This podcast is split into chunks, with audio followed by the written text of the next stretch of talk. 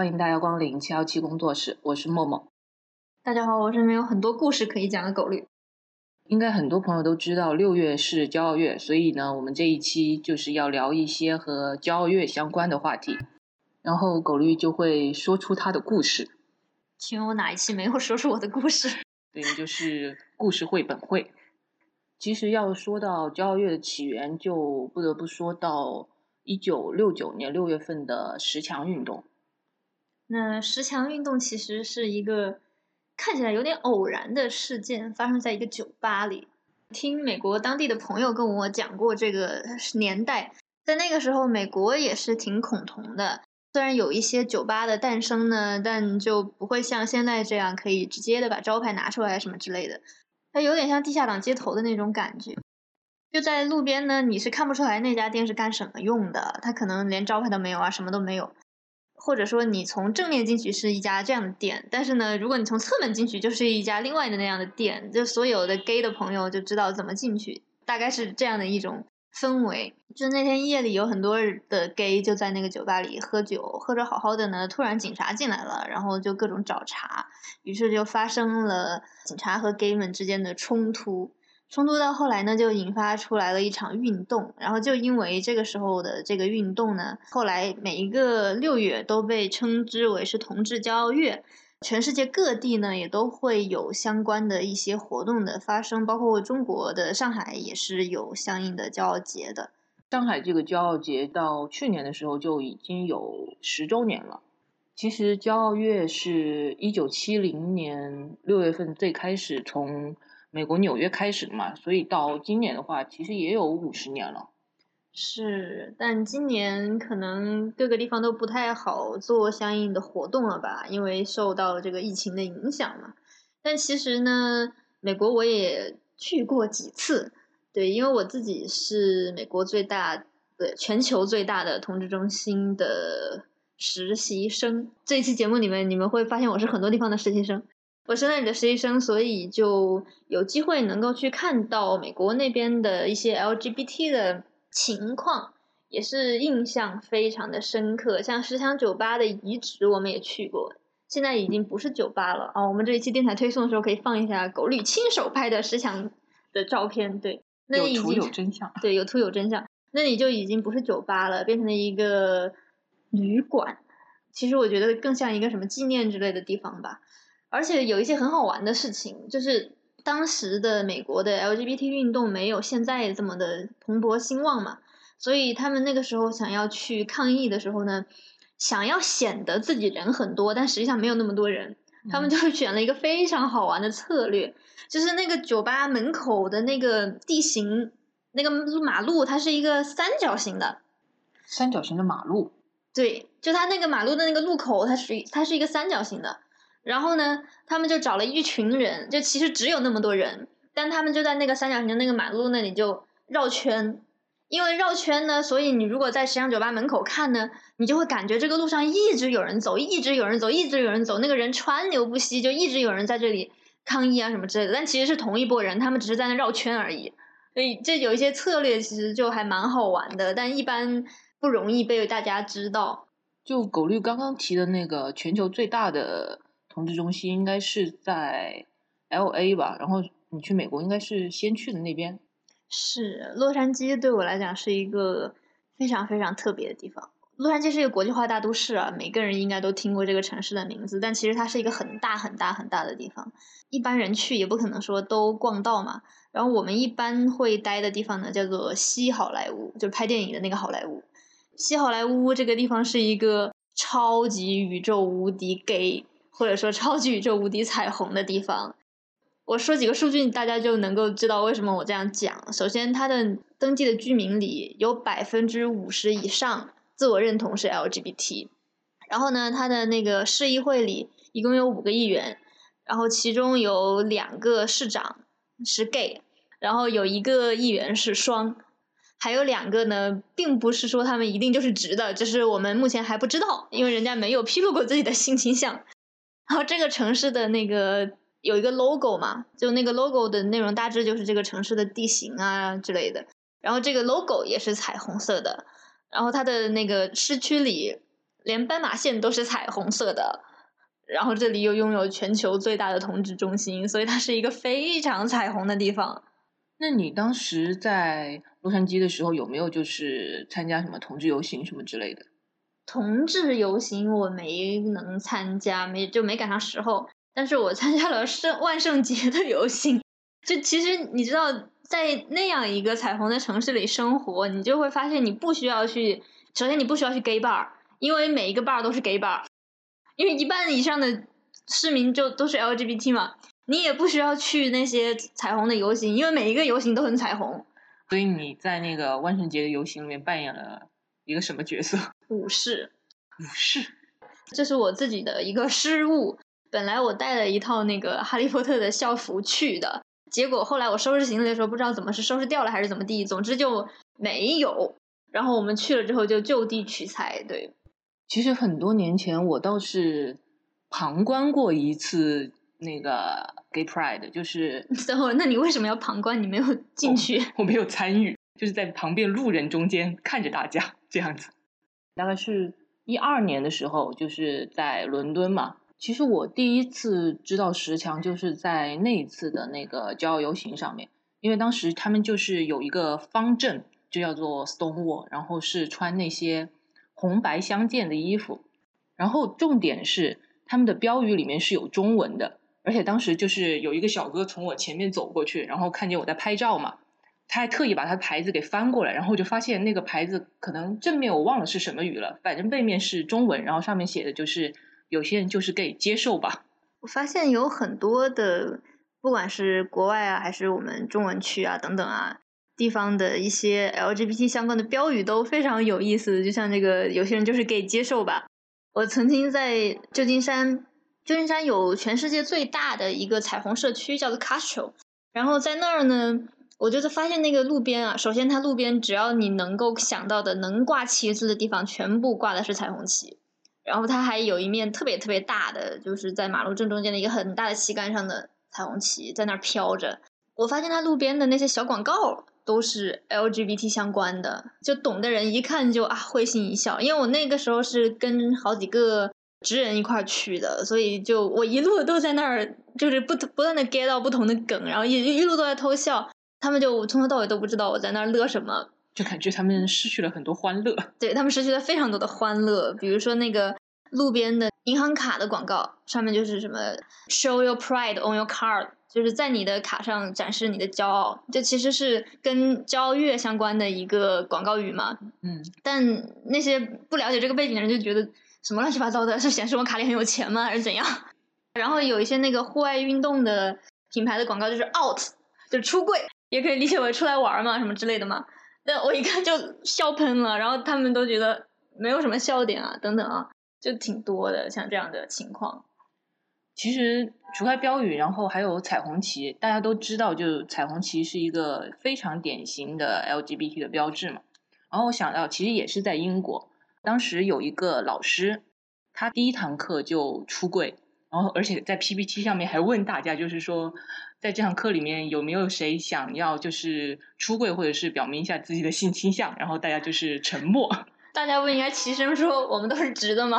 没有，就是可能也有不那么直的嘛，就是反正大家就沉默。然后呢，因为那段时间英国他们就是有一个活动还是什么，就是他们的警察局会挂那个骄傲旗，呃，会挂彩虹旗。当时我的老师是在他那个 Facebook 上面就铺了一张她和她男朋友在警察局的那个彩虹旗下面接吻的照片，然后就看到非常多的同学在那里疯狂点赞，就。有时候也会有一些歪打正着啦。国内有一些地方，他们本来不想影射 LGBT，但他可能觉得彩虹色好看，然后就把什么马路的护栏啊什么之类的就刷成了彩虹色。我曾经有小伙伴儿，就他自己是直的，然后他有一天去某市旅游，捋着捋着就发现那条街的那个护栏就是彩虹的。然后他就拍给我看，说啊，这里是不是有什么意思什么之类的。然后后来我我去研究了一下，发现真的没有，真的就是那边的市政觉得很可爱或者很好看什么之类的，然后就刷成了彩虹色。其实我觉得，就是关于彩虹这个方面是可以分辨一下的，因为其实彩虹旗它是六色的，它并不是七色的。然后很多跟 LGBT 无关的彩虹，他们可能会用七色彩虹，不是六色彩虹这样子。就你在淘宝上买的时候，很容易买错吗？就我们刚刚讲那么多，大家可能会觉得外面的世界真的对 LGBT 是更加包容的，但是其实就是同一个老师的故事。有一次她在课堂上面跟我们讲说，她和她的男朋友，然后两个人去酒吧。坐在那个酒吧吧台旁边，只是互相就是搭着手嘛。然后那个酒吧的老板就说：“他说你们不要这样子，他说你们这样子就是什么影响不好什么之类的。”但是呢，然后他说不远处就有一对异性恋正在那边接吻，但是那个酒吧的老板就完全不管他们。然后他当时就觉得其实还是有一点受伤这个样子。那是哪个年代的英国呀？其实还蛮早以前了，因为我老师当年教我的时候应该已经六十岁了。我就觉得英国是腐国，应该不至于拉一下手就怎么样。嗯，就是因为他其实也经历蛮多的，因为毕竟年纪那么大了。好像只要年纪大一点的国外的 gay 都会经历很多类似这样的故事。其实我自己也有一些感受了，就是在刚刚描述的那个实习的过程中，呃，我们平常就看到的都是一些非常好的事情嘛。就觉得啊，这个城市简直了，都没有出柜这个事儿，直人才需要出柜。但其中有一天的经历给我印象特别深刻，就他们把那个活动叫 Reach Out，就是你知道他那儿有很多很多个部门，因为它是一个很大的中心嘛。其中有一个部门就是专门救助 LGBT 的青少年的。然后我们每个人呢就要去那里值半天的班，然后这个值班的过程呢，一大早我们就开一个面包车，然后那个面包车上就。带着食物，他们那个中心有做好的一份一份的早餐什么之类的，我们就拉着一面包车的食物，然后去街边，因为你知道，在在美国每个州的法律不一样嘛，然后加州是难得的一个气候特别好，然后呢又法律又允许公民在马路上睡觉的，因为你知道有些地方像德州什么之类的，你你把车停在路边，然后你在车里睡觉都不行，但但这不是重点啊。我们就开着车，然后带着那些食物，就去找那些无家可归的青少年。他们就在马路旁边搭着帐篷，就在那儿过了。我们也不知道他们在那儿住了多久。你知道，L A 是一个很有钱的城市，但当我们开车开到了离中心只有几条街的一个公园的背后的时候，我就发现那长长的一条街的两边全部都是露营用那种帐篷，然后里面住的全部都是无家可归的人。然后他们也没有地方吃饭，每天就等着我们去给他们送一次食物。这个食物也非常的少，因为人太多了嘛，我们只有那么多吃的。然后每个人就是发一份早餐，然后那个早餐就是一个蛋糕、一份牛奶，然后一包那个乐事的薯片，然后还有一个水果，就是就这。他他一天就只有那些东西可以吃。所以他们都是因为自己那个。性少数的身份从家里出来的青少年吗？还是说，基本是因为呃，他们知道中心每天会有人出来给他们送吃的，而且就其他的情况的人，中心是其实是没有办法救助的嘛。所以呢，就类似的情况符合救助条件的人，就会专门住到那个附近，方便领一些救助。就那个场景看起来特别的震撼，而且我们我值班的那一天呢，刚好是天气情况有点恶劣。就平常加州的天气是非常好的，然后一年到头其实下雨的时间很少，它的湿度非常非常低。但刚好我去的时候，前一天晚上就下了一场雨，下完雨之后就很冷。然后我们一去的时候，就看到那些青少年就全部，因为在加州平常温度很高，他们都穿短袖的，然后就一个个都是冷的发抖，然后就想问我们有没有毯子呀什么之类的，但是我们确确实实没有。然后他们就帐篷都在地下嘛，然后那个帐篷下面其实全都是湿的，根本没有办法睡觉。就其实也挺惨的，这个事情是一个很大的震撼，因为我当时早上给他们送完吃的，回去之后我要继续值班嘛，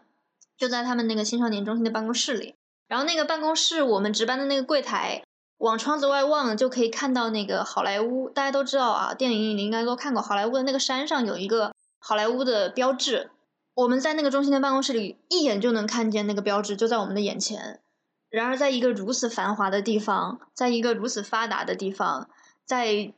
好莱坞，你知道，就遍地都是电影明星的地方的旁边的一个公园里，有那么多无家可归的青少年，因为他们是 LGBT，他们就露宿街头。不过你刚才说的都是青少年，那其实都是未成年人吧？那十六岁以下。对啊，那就是他们的父母不管他的话，那在法律上面应该是要有一定的责任的。对我当时也问了呃带我出去的工作人员这个问题，然后他告诉我说就可以，在美国这是可以的。听完我也觉得挺震撼的。这听完感觉可能很多人也听到了那个美国梦有一点点破碎的声音。你要说美国梦破碎的话，其实美国无家可归的人超多的，至少我去的所有地方都超多的。经常就是一个很繁华的地方，然后你走两步就发现路边全都是无家可归的人，然后就找你要点零钱呀，或者找你要根烟抽啊什么之类的。就那个居住的社群里，很多地方就一股尿骚味儿，就都是这些无家可归的人，他没有地方，他只能就地解决。其实我好像在很多纪录片或者什么里面也看到过，就是这种相关的情况。